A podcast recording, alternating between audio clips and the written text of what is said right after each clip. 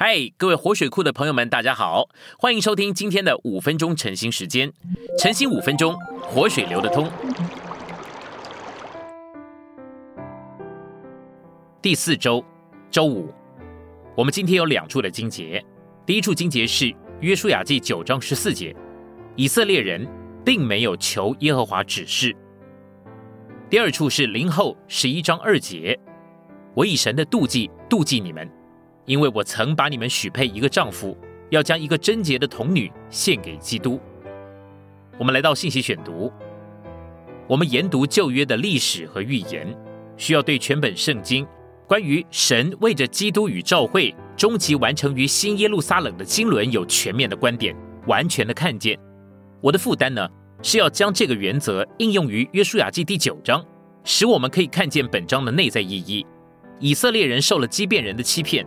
因为他们好像一个忘记了丈夫的妻子，他们在这里所做的与夏娃在创世纪第三章里面所做的完全一样。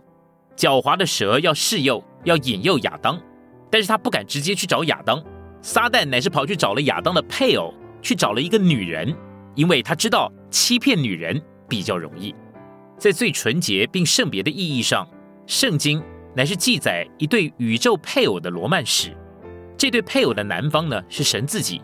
而女方呢，是神所救赎的团体的人。圣经给我们看见，我们这一班神的选民是他的妻子，在他跟我们之间必须有基于相互之爱的婚姻连结。所以呢，宇宙是一个结婚礼堂，而这位丈夫是那个经过过程并终极完成的三一神，他乃是在这里与蒙救赎、重生、圣别、变化并融化的三部分人结为婚配。丈夫是三一的，妻子是三部分的。因此，两者彼此非常的相配，一同活着，在整个宇宙之中做独一的对偶。这个神圣的罗曼史一再的启示在全本的圣经里面。人堕落了以后，神拣选了一个人，就是亚伯拉罕。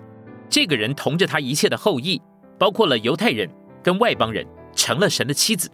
在旧约里面，神常常说到他自己是丈夫，他的子民是妻子。至终呢，圣经结束于新耶路撒冷。也就是神的选民在新天新地里面的终极完成，做宇宙的妻子，直到永远。在耶利米书二章二节，有一段订婚的时期，也就是神追求以色列的时候，神将以色列人从埃及领到西乃的时候，以色列必定爱上了这位宇宙的男人，这位独一的英雄。无论以色列想要什么，他都能够做得到；他们所需要的，他都有。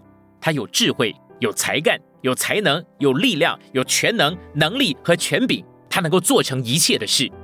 我相信，当以色列到达西乃山的时候，他就定义要嫁给这一位妻子，绝对不该离开她的丈夫，她乃该一直的依赖丈夫，并且与他是一。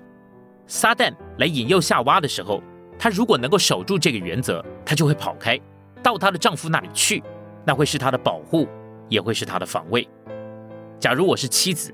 有一个贫穷的女人来到我这里求些帮助，我这个妻子可不可以凭着自己直接为这个贫穷的女人做点事呢？因为这似乎是微不足道的事情啊，所以呢，我可能会给她一些钱或者食物，而没有为这件事情问过我的丈夫。这就是在约书亚记第九章里面所发生的事儿。即便人到以色列人这里，就好像一个贫穷的女人来到了一个富有高尚之家的贵妇这边，以色列这个妻子。她应该到她丈夫那里去问问他这件事，但是以色列人并没有求耶和华的指示。以色列人受了畸变人的欺骗，就跟他们立约。一旦以色列人立了这个约，指着耶和华的名向畸变人起了誓，这个约就不能改变，以色列人就不能碰畸变人了。今天的晨兴时间，你有什么摸着或感动吗？欢迎在下方留言处留言给我们。如果你喜欢今天的内容，欢迎你们订阅、按赞，并且分享出去哦！天天取用活水库，让你生活不虚度。我们下次再见。